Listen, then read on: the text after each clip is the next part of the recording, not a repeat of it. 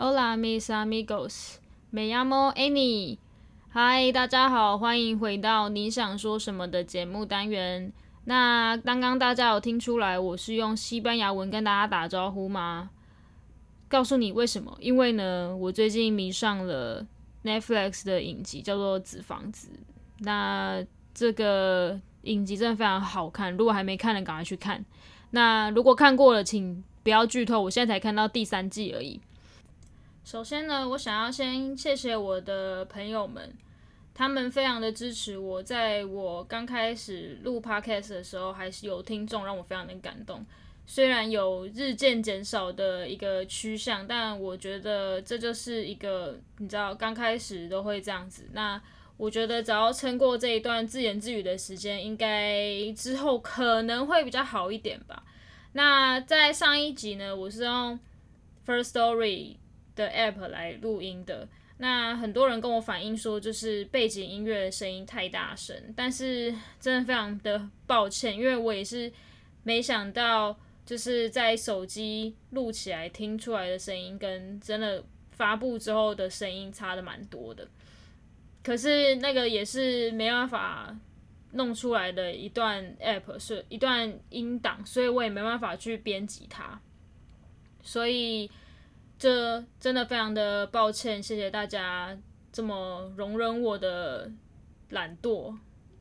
那大家有发现，就是我已经隔了一个礼拜才。再发一部新的集数。那在这一个礼拜呢，我就是想了很多，我为什么要呃创立 podcast 节目，跟就是我的初衷，还有呃我之后未来的走向是要怎样。虽然这些我刚刚前面讲的我都还没有想到，但是我觉得我现在 podcast 最大的问题就是一个录音的品质，所以我就上网找了很多的，就是大家怎么分享。怎么做 podcast 啊？然后很多人都是推荐，就是一刚开始就是要先升级自己的设备，就是买一支麦克风。就是很多人都说，哦，你不用买多好，就是至少比你的耳机好就好。那我在爬文的时候，就是被一只麦克风烧到，那就是呃一个美国的牌子叫做 Blue。然后我现在买的这现在用的这一只是 Blue Yeti。我觉得它音质真的非常的不错，虽然它就是收到的杂音会比较多，可是我觉得就是音质好这件事情让我非常的开心，就是大家可以听得出来，就是这一集跟前面好几集的声音就是差蛮多的这样子。其实这一集呢，我只是想要来测试一下我的麦克风，也还没有想到很就是主要的主题是什么。虽然我前阵子有把我的脚本都已经写出来了，可是就是后来发现好像这些主题都有一点类似，很难就是分辨出它真正的差别是什么，所以我还在思考中。那呃，我觉得最近应该会开始找我的之前的同事啊，或者是找我的好朋友一起来聊个天，因为我发现就是在我听 podcast 的这段时间里。反而闲聊的话题更多人去听，就是当做一个，可能就是跟我一样啊，就是当做一个就是背景音乐，就是在我在忙或者在做事情、开车或者是通行的时候，就可以拿来当做不要听音乐的一个呃另外的方式，这样子。OK，那我觉得我在这一集呢，再来重新的好好。介绍一下我目前的生活跟我以前的一些经历好了。其实呢，我会想要录这个 podcast 的主要原因就是我想要提供一些呃意见，就是关于当领队导游或者是从事观光业的一些看法。然后再来的话，就是呃一些导游领队的经验分享，还有。就是想要批判一些观光业的一些低薪的这个不好的现象，因为我觉得就是领队导游是这个工作，其实不是很多人都可以去胜任的。就是首先你的个性，你一定要就是要比较乐观，然后比较外向之类。我觉得这这个部分就已经是现在社会中比较少数的一些。就是显眼的人，因为如果你在当领队导游的时候，你不是一个呃会让人家立刻抓住你的目标的，就是目光的人的话，你很难在老领队导游这个工作上面得到成就感。所以我觉得，当然这是一个条件嘛。那在这样子的条件之下，我觉得我们得到的薪资真的是不应该如此的低劣。OK，那如果你有听我上一集的话。我就会在我在里面有分享到，就是带学生团的领队大哥哥大姐姐他们的薪资大概是多少这样子，所以我就是一个曾经当过领队导游的厌世小女子。那接下来的话是想跟大家再一次呃稍微聊聊我过去的经验好了。先说我其实在我国中。毕业快要毕业的时候，就已经开始在餐厅打工，所以我一直以来就是在从事服务业这样子。那刚开始的时候，从事服务业就是你要有很多的笑容，然后你要有服务热忱，什么什么什么的。而且我那时候第一份工作是在铁板烧。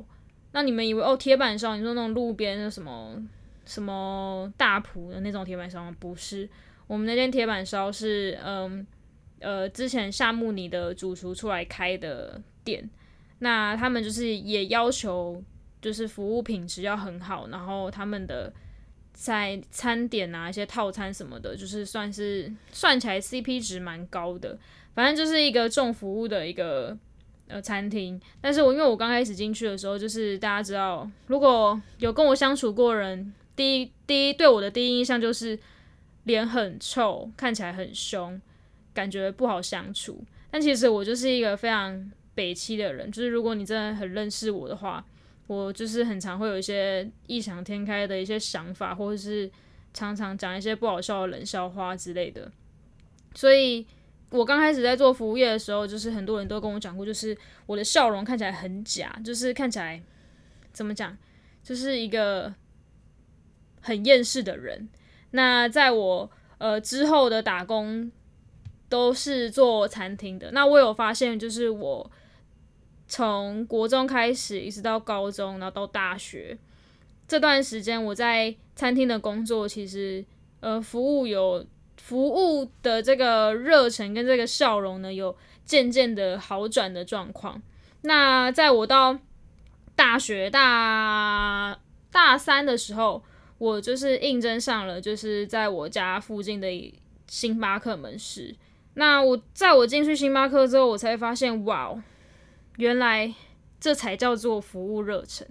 就是大家都是真的是笑得很开心，然后就是还会帮客人介绍啊，然后提供他，哎，今天要不要什么什么什么，就是会一些建议，就是真的是服务他们，就是会为了客户着想这样子。那我也很感谢，就是我在。呃，大三的时候，就是有荣幸到星巴克门市，然后去学到一些，就是我之前在当服务业当这么久之后，还有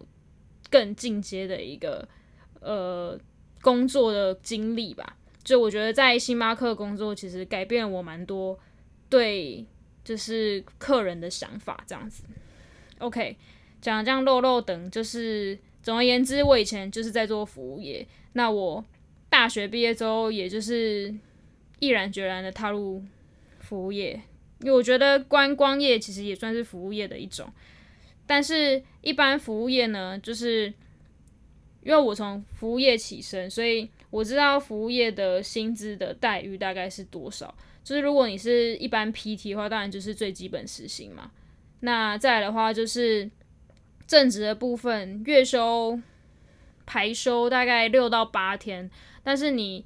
在那种集团之类的呃餐饮业工作的话，你至少基本时薪都有三万吧，应该差不多三万块。对，但是在我踏入观光业的时候，我那时候的日薪一天还要才大概才一千二到一千五，那最低还有拿过一天九百块的，所以我觉得就是这个。环境真的不是很对于一个呃，如果你是毕业之后你有学贷压力，或是你在家里有一些经济压力的人，就是很难，他们很难撑住他们想要继续做这份工作的一个呃的目标吧。就是说，因为你有这些压力，但是当你的呃薪水又非常的少的时候，你在兴趣跟压力之间没办法互相平衡，所以很多人就是在我刚开始呃接触旅游业的时候，我刚开始进来的时候的那个 team，到了三个月之后，可能只剩下一半的人，然后再过了三个月之后，就只剩下零星的人了，就只剩下那些我家里可能没有经济压力，或是真的是。抱有非常大的兴趣的人才撑得下去，这样子。那我是属于后者，就是我身上，不就我四年嘛都是学贷，因为我觉得大就是十八岁高中毕业了，就是要对自己的人生负责。所以当我家人就是说叫我要学贷的时候，我也就是毅然决然就说哦，好啊，学贷就学贷。我觉得真是非常的呃。就是公平的事情，就是我觉得爸妈已经养我到十八岁，养到我成年了，我觉得我去办一个学贷也没什么，就是我觉得呃读大学我自己付是很 OK 的这样子，但是我现在毕业之后才发现，干我不应该要做这种蠢事的，因为大家知道吗？呃，其实我从国中开始就有打工嘛，那我一个月的薪水最低。应该有八千块一个月，最低有八千块。那到后来大学的时候，就在星巴克工作，就是因为星巴克有呃规定，就是实习伙伴要有就是固定的一个工时，所以其实我的薪水那时候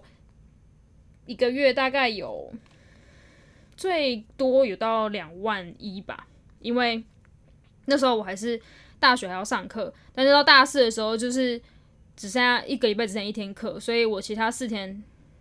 对不？是呃，其他的大概六天都在星巴克上班，所以我那时候薪水比较多一点点。但是到了那个时候，我才觉得说，就是我的理财观念真的是非常的差，就是我总会就是从国中一直有薪水，就是也不太跟家里拿钱，之后我到了大学毕业了，我还是零存款呢，就是。我到现在回想起来还是觉得有点夸张，然后现在也觉得说，诶，我其实之前就有在打工，为什么我不把这些薪水存下来拿来交学费，反而是要等到我毕业之后才要用我毕业之后的薪水来付这个贷款？我觉得就是有点愚蠢的一件事情。所以，呃，我可是我还是觉得这就是个人的选择啦。那。我觉得，如果你有在打工的话，你不如就是好好的把每个月的薪水存下来，存下来之后再拿去呃缴学费。我觉得这个方法反而比呃你毕业之后你有一种哦我没有工作，我就是会被贷款追着跑的那种压力在。但是这个压力也不是说不好，就会促使你觉得，就是促使你会去想办法，就是让你。不要有一个空窗期，就是工作的空窗期，就是你会觉得哦，那我毕业之后我就要赶快去找工作，可能在你毕业之前前三个月、前半年就开始丢履历啊，然后赶快去面试啊什么的。所以我觉得就是这对我来说，这个压力其实也不算不好，就是我会让自己有这个想法，觉得说不要浪费太多时间在呃，比如说像很多人大学毕业之后就说哦，我要去什么。打工度假，我要去出国去打工度假，还是要我要去哪里哪里去出国去晃一晃啊？或者是可能没有钱的也可以去台湾的离岛，像是绿岛啊、小琉球什么打工换宿之类的。那其实他们那时候就是浪费了一些时间，因为他们可能就哦，我没有压力啊，我我干嘛要急着找工作？或者是有些人甚至就是直接逃避要找工作这件事情，所以。我觉得这这个给我的压力也是蛮好的，因为我觉得提早进入职场总比隔了一段时间之后你再进入职场，那些你后来才进入职场的人都已经被前面的人就是追过，就是没有，就是前面的人都已经学了很多的东西，然后你才进入这个职场，你就会变得比较弱势。就是大家有进入职场的人应该都知道，就是在职场上就是菜鸟总是永远会被欺负的那一个。OK，好，那呃，我刚刚讲了这么多，就是从我以前都是在做服务业，然后毕业之后开始做导游领队。那导游领队完之后，就是现在因为武汉肺炎的关系，所以我现在变成了一个呃工厂里面的国外业务。那这个国外业务的工作内容就是跟呃国外客人用英文的信件去交流，然后去接订单啊，然后回复他们问题啊，然后去呃去了解公司的产品，然后去订一些。出口的一些相关的船运啊，或者是空运啊，什么哇哥的，我真的觉得非常的复杂，让我非常的头痛。因为我就是一个呃，你知道外文系毕业的菜鸟，菜鸟菜鸟国贸人员，对啊，我觉得我现在就是在碰的东西都是跟国贸相关的，害我现在恨不得赶快回大学念书，有点后悔我那时候没有去。双主修还是去辅个系什么之类的，就是至少学一个皮毛也是不错的吧。不会到现在都已经毕业那么久了，也没有很久，就是两年的时间，好吧，有点久。就是这时间已经毕业两年了，我还对于国贸就是没有半点就是知识，然后就是跟菜鸟一样，就是很多东西就是遇到了哦，赶快 Google，赶快 Google，赶快 Google，不要让自己显得好像很白痴一样。那也是还好，就是我的同事跟我的主管都是对我还蛮好的，可能他们怕有人走之类的吧。但是就是在武汉肺炎的这个情况下，他们还愿意就是应征我这个菜鸟。然后我主管是觉得说，呃，他是看在我的外文能力不错，然后他才会录用我。他说，因为如果我是一张白纸，那反而他更好去教我一些。呃，他认为很重要的东西，就是在我工作这么多年、打工这么多年的经验以来，就是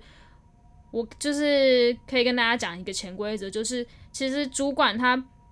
在意的不是你的工作能力，是你的工作态度，是你愿不愿意去学习呃新的一些技巧，或者是你愿不愿意就是放下你的身段去学习一些。可能主管觉得这样比较好的东西，所以这也是就是我的主管为什么会录用我的原因。他觉得白纸很好，因为他可以就是从头灌输他的一些观念给我，就是我不会可能不会抵抗他，或是不会觉得